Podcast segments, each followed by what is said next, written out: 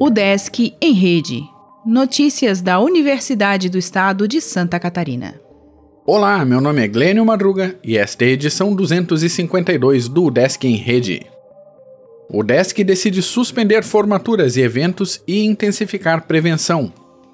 Por conta do avanço do novo coronavírus, a UDESC decidiu na última sexta-feira, dia 13, a suspensão de formaturas e outros eventos com aglomeração de pessoas, como shows, palestras e seminários, por tempo indeterminado na instituição. Na quinta-feira, a universidade já havia suspendido viagens internacionais de servidores e de estudantes, e também contratações de serviços para a realização de novos eventos em virtude da pandemia. As aulas e o expediente de trabalho da UDESC estão mantidos, de acordo com a última orientação do Ministério da Educação.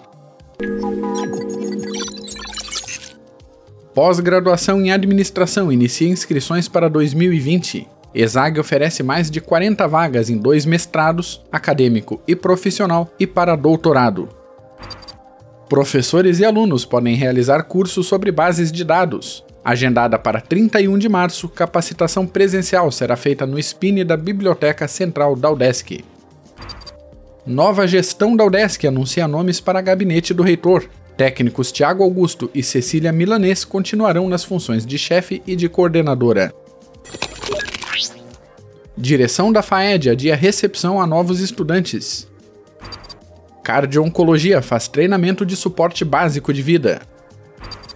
Acadêmicos de Joinville podem concorrer a 10 seleções. Podcast Intercâmbio traz relatos sobre estudo em Portugal. Novas turmas de flauta doce e Klaus Viana são abertas. O Desk em Rede é uma iniciativa da Secretaria de Comunicação da Universidade com produção e edição de Glênio Madruga.